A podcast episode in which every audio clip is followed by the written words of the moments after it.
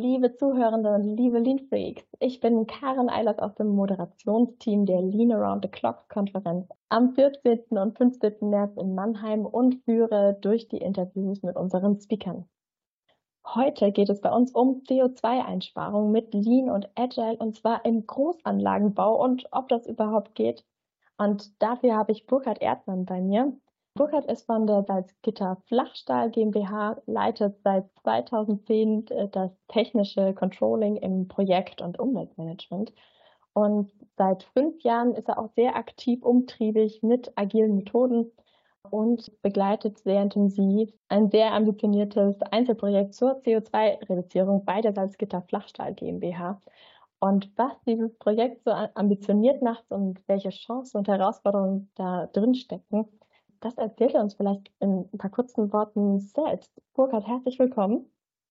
Ja, danke. Ich freue mich, dass ich vortragen darf bei der Lean Around the Clock Veranstaltung und bin schon sehr gespannt. Ich habe viel Gutes gehört von der, von der Veranstaltung und bin mal sehr gespannt, was da auf mich zugerollt kommt. Wir freuen uns auch schon sehr auf dich.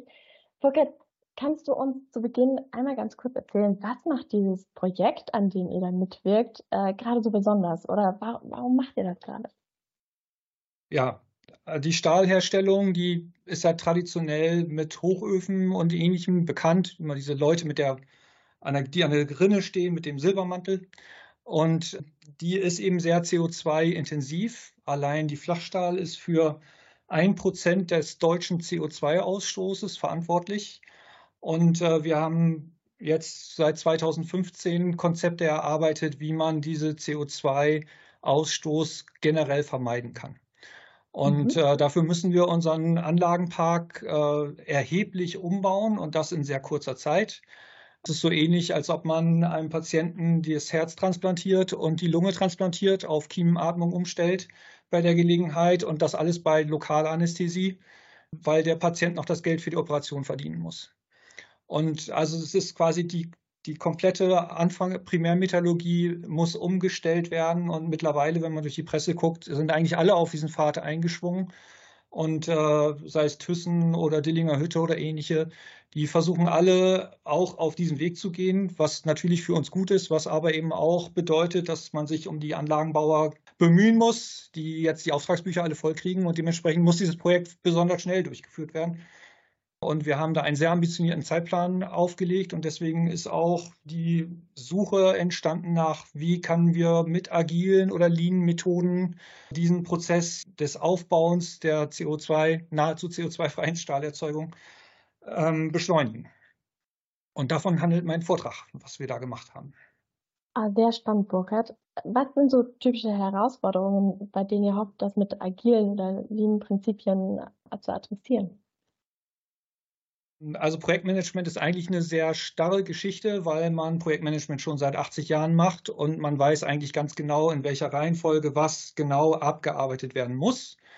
Das, dieses sequentielle Abarbeiten führt aber eben dazu, dass Planungsprozesse, neue Ideen und diese ganze Geschichte ist ja eine komplett Umstellung unseres Werkes. Da sind ganz viele offene Punkte. Also es ist eine sehr komplexe Aufgabe, was eben, wie ich gelernt habe, bei agilen Vorgehen, bei Scrum-Methodiken, bei komplexen Thematiken ähm, eigentlich auf so eine agile Arbeitsweise hinzielt. Gleichzeitig kann man aber nicht so flexibel, inkrementell so eine Anlage aufbauen, äh, sondern man muss sich genau überlegen, was kann ich agil gestalten oder was kann ich lean gestalten und was nicht. Dann muss man noch überlegen, dass die ganzen Kollegen, die dieses Projektmanagement betreiben, das ja auch schon seit vielen Jahren machen und davon überzeugt sind, dass sie das Richtige tun. Also auch die Einführung im Unternehmen von solchen agilen Methoden ist nicht ganz ohne. Und ich hatte das vorher, dieses Scrum, bei zwei Softwareprojekten eingeführt, auf Kundenseite sozusagen. Da waren wir der Kunde und wir wollten gerne, dass das mit agilen Methoden gemacht wird. Und habe es sehr schätzen gelernt und habe deswegen versucht, wie ich im Sinne einer Prozessentwicklung unseren Projektmanagement-Prozess ein bisschen agilisieren kann. Es geht nicht bei allen, das liegt einfach in der Natur der Sache. Scrum ist Produktentwicklung, Lean ist Prozessentwicklung und Anlagenbau oder Projektmanagement ist eben ja, Projektentwicklung oder Anlagenentwicklung. Das ist nochmal ein ganz anderes Geschäft. Und ja, ich würde eben davon berichten, wo die Grenzen sind, wo die Chancen sind und ähm, wo man vielleicht auch in Hinsicht auf, im Hinblick auf planerische Tätigkeiten beim Anlagenbau und später bei der Abwicklung etwas äh, gewinnen kann aus dieser Geschichte. Super spannend und großartig, lieber Burkhard. Ich freue mich schon total auf deinen Vortrag und freue mich, dich dann im März in Mannheim zu sehen. Bis bald. Bis dann. Falls Sie und ihr, liebe Zuhörerinnen und Zuhörer, auch neugierig auf das Thema Lean und Agile im Großanlagenbau geworden seid, seid ihr auf der Lean Around the Clock Konferenz am 14. und 15. März 2024 in der Maimarkthalle in Mannheim ganz genau richtig.